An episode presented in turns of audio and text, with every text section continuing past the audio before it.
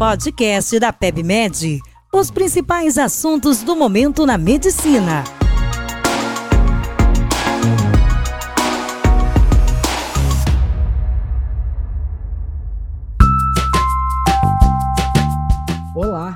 Sejam bem-vindos a mais um podcast aqui da PebMed. Eu sou Felipe Mesquita, médico graduado pela Universidade Federal de Juiz de Fora e especialista em hematologia e hemoterapia com residência pela Universidade Federal de Minas Gerais, UFMG, e título de especialista pela ABHH, Associação Brasileira de hematologia e hemoterapia. Como muitos de vocês devem saber, agora no mês de setembro nós comemoramos uma data extremamente importante para a medicina, para a ciência e em especial para a hematologia. No dia 21 do 9, nós comemoramos o Dia do Doador de Medula. É isso aí. E hoje nós vamos abordar um pouco sobre um tema extremamente importante e relevante para os hematologistas e, em especial, para os transplantadores de medula óssea. Vamos discutir um pouco sobre atualizações no manejo da doença do enxerto contra o hospedeiro, também chamada de GVHD crônica, após o transplante de medula óssea halogênico. Esse artigo foi publicado em dezembro de 2021 pela Associação Americana de Hematologia AESH, como parte do seu programa educacional. O transplante de medula óssea halogênico, eu também posso me referir a ele nesse podcast como TMO-ALO, continua sendo a única terapia curativa disponível para algumas neoplasias hematológicas de alto risco, defeitos inatos do metabolismo, imunodeficiências primárias e adquiridas e algumas síndromes de falência medular. Não obstante a melhora da estrutura física e organizacional dos estabelecimentos de saúde, assim como o maior treinamento das equipes multiprofissionais, tem contribuído para um aumento significativo no número desses procedimentos realizados ao redor do globo. E apesar dos importantes avanços na seleção de doadores, aprimoramento dos regimes de condicionamento e cuidados clínicos otimizados, o GVHD crônico permanece como principal causa de morbimortalidade tardia, digamos, acima dos seis meses pós-transplante, nesses pacientes submetidos ao TMO-ALO, a incidência dessa doença, do GVHD crônico, pode variar de 30% a 50%, a depender da fonte de células tronco e do regime de condicionamento utilizado. A apresentação do GVHD crônico é heterogênea, pleomórfica e geralmente acomete três ou mais órgãos e sistemas com necessidade de terapia imunossupressora prolongada. E o diagnóstico de certeza ele é histopatológico, sendo que existem alguns critérios clínicos para o diagnóstico clínico dessa condição.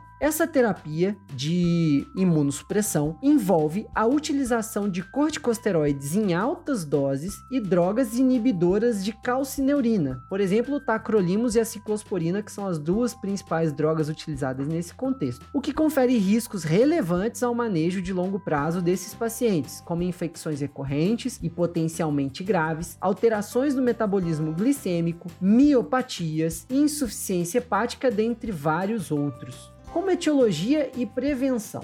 Alguns fatores de risco clínicos observados no desenvolvimento do GVHD crônico correspondem a 1. Um, sangue periférico como fonte de células tronco, mobilizadas a partir do uso de fatores de crescimento de colônia, como o GCSF ou granuloquine, a filgrastima.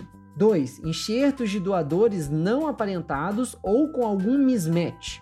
3. Doadores do sexo feminino para receptores do sexo masculino. Também é um fator de risco clínico para o desenvolvimento de GVHD crônico. 4. Receptores com uma idade mais avançada. E 5. Uma história de GVHD agudo. Também é um fator de risco para o desenvolvimento de GVHD crônico.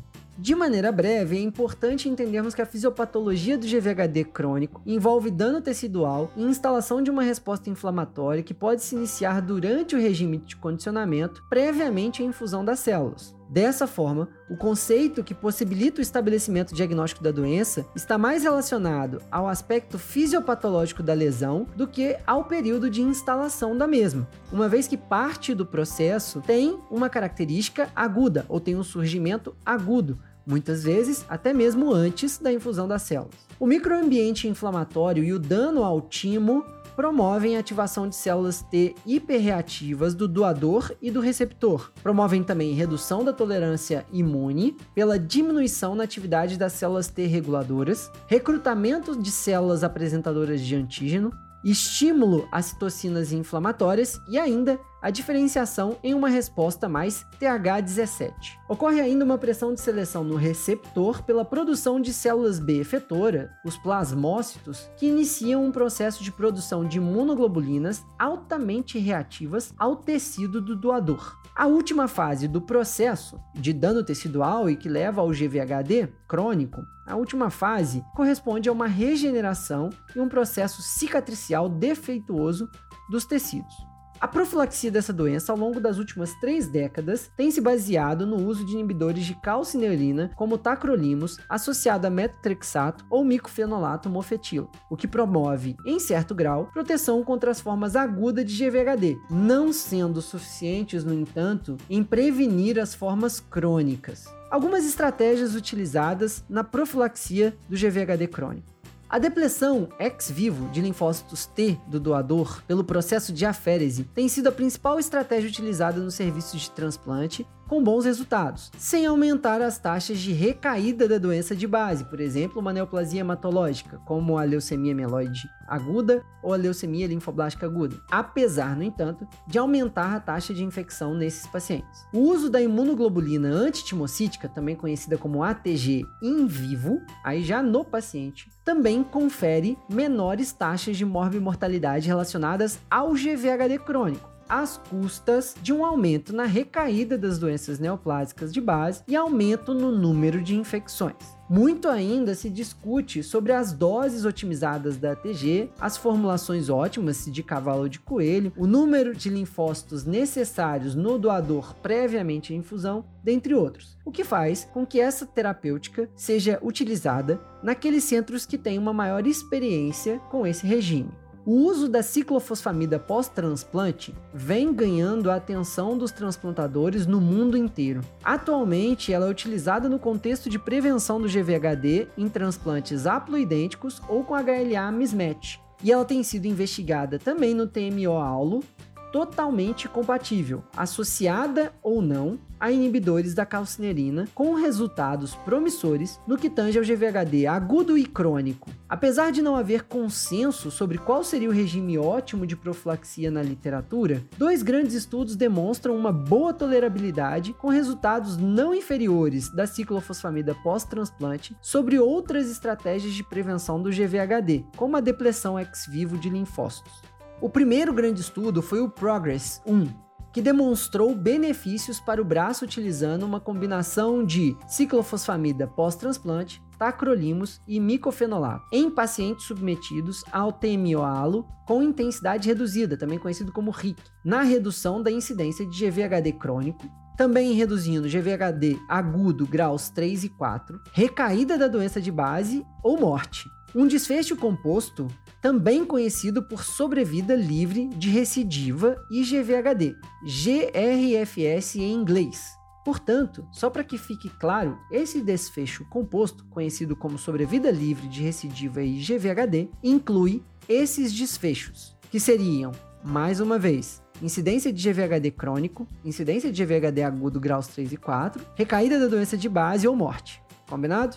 O segundo grande estudo foi o Progress 2, que mostrou maior mortalidade global com a seleção de linfócitos T ex vivo devido ao maior número de infecções, apesar de não haver demonstrado uma diferença em termos de sobrevida livre de recidiva de GVHD crônica, quando comparado ciclofosfamida pós-transplante com tacrolimus e MTX, que é o metotrexato.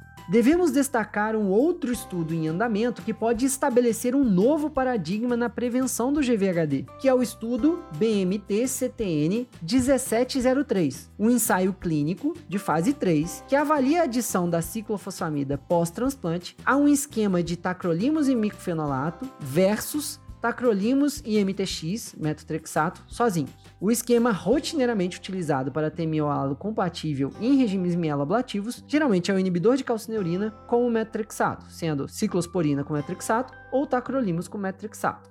Então, os resultados desse estudo BMT-CTN 1703 são muito esperados para avaliar a possibilidade da adição da ciclofosfamida pós-transplante a um esquema de tacrolimus e micofenolato como novo padrão para profilaxia de GVHD nos pacientes que são submetidos a um regime de condicionamento mieloablativo combinado e um transplante totalmente compatível, seja ele aparentado ou não aparentado.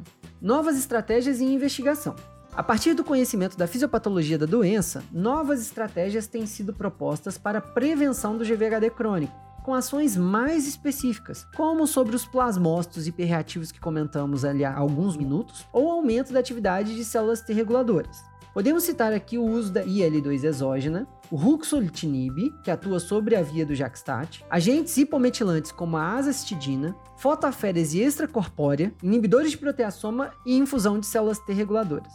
E o tratamento preemptivo, ele é uma realidade? Bem, alguns artigos do NIH Chronic GVHD Consensus Conference, além de refinarem as bases para o diagnóstico da afecção, propõem ainda o desenvolvimento de novas tecnologias baseadas em identificação de marcadores sorológicos, aplicativos de saúde digital, dentre outros, para o diagnóstico precoce. E por que, que eles estão incentivando isso? Justamente no intuito de promover tratamento preemptivo, ou seja, logo no início do desenvolvimento da doença. O uso de algumas drogas como rituximab pós-TMO no contexto desse tratamento preemptivo, em um estudo de fase 2 recente, mostrou uma menor incidência das formas graves de GVHD crônico com necessidade de uso de corticoides, não sendo ainda uma terapia padrão indicada em bula, apesar dos resultados também promissores.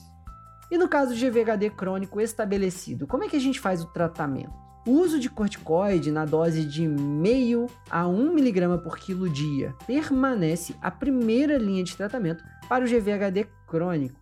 Por vezes, na prática clínica, nós utilizamos doses até 2 mg por quilo dia, como uma sobreposição ao GVHD agudo ou overlap, pela dificuldade de diferenciação entre as fases aguda e crônicas dessa doença. Combinado? Mas ainda assim, o uso de corticosteroides é a principal linha de tratamento inicial para esses pacientes. E apesar de não haver dados suficientes nas formas graves, outros imunossupressores adicionais são utilizados, como a ciclosporina e o tacrolimus. A taxa de resposta à primeira linha é de aproximadamente 50%, com mais da metade dos pacientes necessitando de terapia de segunda linha em um período de dois anos.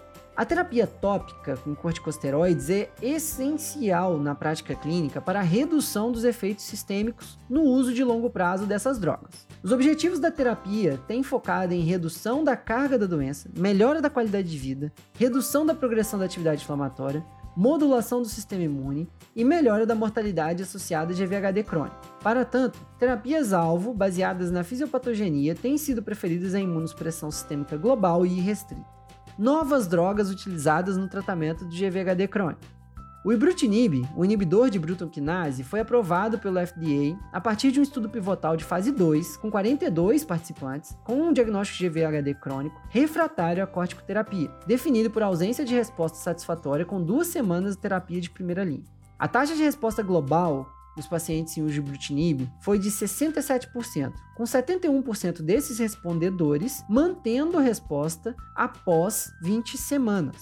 O ruxolutinib, por sua vez, um inibidor da via do JAK-STAT, conforme comentamos previamente, também está aprovado pelo FDA para uso no tratamento de pacientes com GVHD crônico em segunda linha, ou seja, pacientes refratários à corticoterapia.